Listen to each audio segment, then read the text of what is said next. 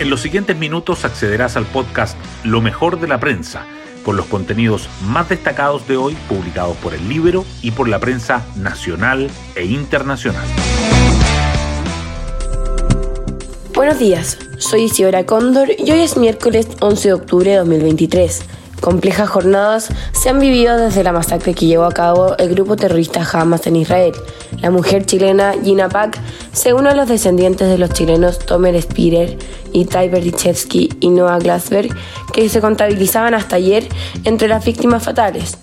Ellos, más Loren Garkovich, secuestrada por los terroristas, hacen que sea imposible mantenerse indiferente a la crisis desatada en Medio Oriente. En la política local, las diferentes posturas de la izquierda ya complican al oficialismo en su estrategia electoral. Así lo ejemplifica Pepe Out en el Libero. Si la izquierda no tiene acuerdo para condenar la masacre de 40 bebés israelitas, ¿cómo van a tener acuerdo de hacer primarias? Hoy destacamos de la prensa. El dilema de los rehenes condiciona la respuesta militar de Israel al ataque de Hamas. El grupo radical secuestró a más de 100 personas y ha amenazado con ejecutarlas si siguen los bombardeos contra Gaza. Mientras Israel prepara ofensiva, se conocen más detalles de los atentados del sábado. Por otra parte, el vuelo humanitario chileno llegó hasta Tel Aviv y evacuó al primer grupo de 80 connacionales hacia Atenas.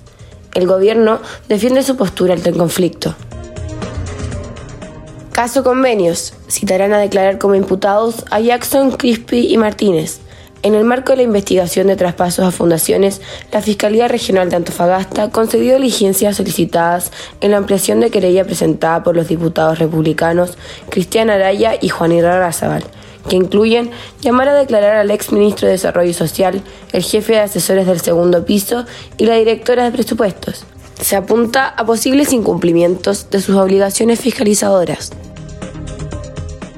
Ley corta de ISAPRES técnicos proponen devolución por 451 millones de dólares.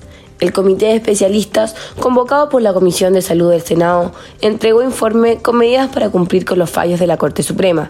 Lo que estamos haciendo con este documento es generar certeza, opina el exministro Emilio Santelices, que coordinó la instancia. Ex autoridades y expertos valoran propuesta, pero anticipan eventuales complicaciones políticas comisión experta se da 14 horas más para ingresar enmiendas. El plazo para que expertos presentasen observaciones al borrador constitucional, que vencía a medianoche, se prorrogó hasta las 14 horas de hoy. Un acuerdo integral está casi descartado, pero bloques siguen buscando entendimientos parciales. Chile Vamos y Republicanos han estado en contacto para asegurar cambios que tengan tres quintos del Consejo y evitar comisión mixta. Hoy en la portada del Libero, Pepe Out, si la izquierda no tiene acuerdo para condenar la masacre de 40 bebés israelitas, ¿cómo van a tener acuerdo de hacer primarias? El analista sostuvo que el ataque a Israel divide la base de apoyo del gobierno y que posiblemente este es el único PC del mundo que hace una declaración donde no empatiza con las víctimas masacradas. PC redobla crítica aparte del veto a usurpaciones y agudiza distancia con Toa el partido se restó de cita oficialista en apoyo a ministra del Interior por agenda de seguridad. Además, el desmarque del PC deja en jaque a la derecha. Si la oposición rechaza la solución intermedia para tomas no violentas, seguirá la pena actual, una multa. FMI es más pesimista que el gobierno. Prevé crecimiento de un 1,6% en 2024.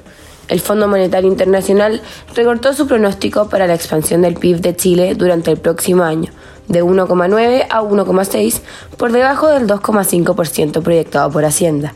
Sin embargo, subió la estimación del PIB per cápita, que bordeará los 30 mil millones de dólares en 2023. Socavones instalan radares para medir estabilidad del terreno. Los residentes evacuados de los tres edificios del conjunto de Miramar en las dunas de Reñaca podrán retirar muebles y encereces de sus departamentos a partir de hoy. Los sensores permitirán monitorear el proceso en línea para evitar alguna emergencia. La Roja lucha contra su gran debilidad, la puntería al gol. Chile buscará sacudirse escasa contundencia ofensiva, reflejada en 11 disparos al arco y un solo tanto la doble fecha inicial en los duelos contra Perú y Venezuela.